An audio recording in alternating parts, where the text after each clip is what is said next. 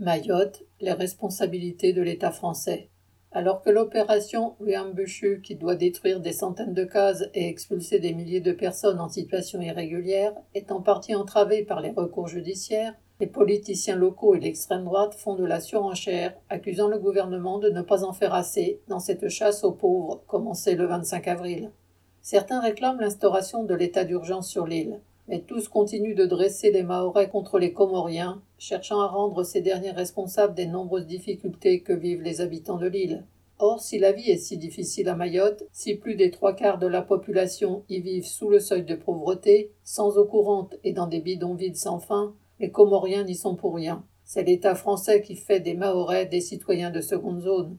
Alors que Mayotte est depuis 2011 officiellement un département, la législation sociale française ne s'y applique qu'au rabais. Le SMIC horaire est de 25% inférieur à celui de tous les autres départements, y compris les départements d'outre-mer. Le RSA y est moitié moins élevé. Le droit au travail s'applique à Mayotte seulement depuis 2018 et la plupart des conventions collectives sont toujours inopérantes. En matière de santé et de retraite, les Mahorais subissent un régime d'exception. Ils ont une caisse de sécurité sociale spéciale à part du système général. Les retraités ne peuvent pas toucher plus de 900 euros de pension pour une carrière complète. En janvier dernier, les 2615 retraités de l'île touchaient en moyenne 276 euros par mois.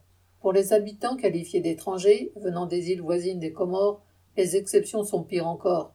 Sous prétexte de lutter contre l'immigration irrégulière, l'accès aux minima sociaux leur est plus dur qu'en France. Ils n'ont pas droit à l'AME, l'aide médicale d'État. Les demandeurs d'asile ne disposent pas de l'allocation journalière ni d'aide au retour.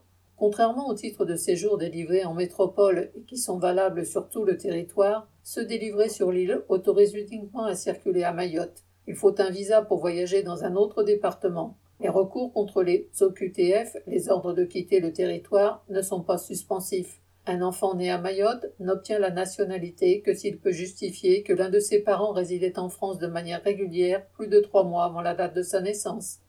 Les Mahorais sont donc considérés comme des personnes de seconde catégorie et de catégorie encore inférieure s'ils sont sans papier. C'est ce qui a motivé en 2016 les 15 jours de grève générale pour, entre guillemets, l'égalité réelle, principalement effective dans le secteur public, accompagnée de barrages sur toute l'île, revendiquant que les droits des habitants du département de Mayotte soient alignés sur ceux du reste du pays.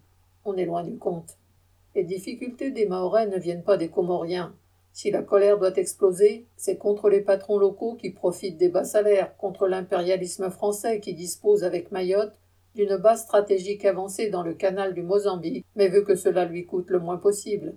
Chasser quelques milliers de Comoriens ne fera pas augmenter le SMIC ou les retraites à Mayotte. Pour l'emploi et les salaires, pour des infrastructures dignes de ce nom, les travailleurs et les plus pauvres, avec ou sans papier, devront s'unir contre les patrons locaux et contre l'État français.